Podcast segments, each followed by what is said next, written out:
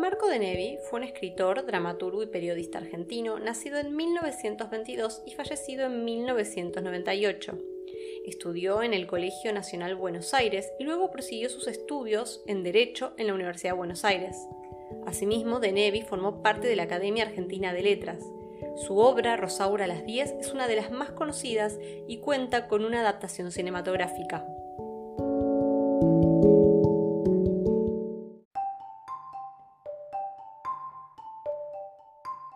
El emperador de China.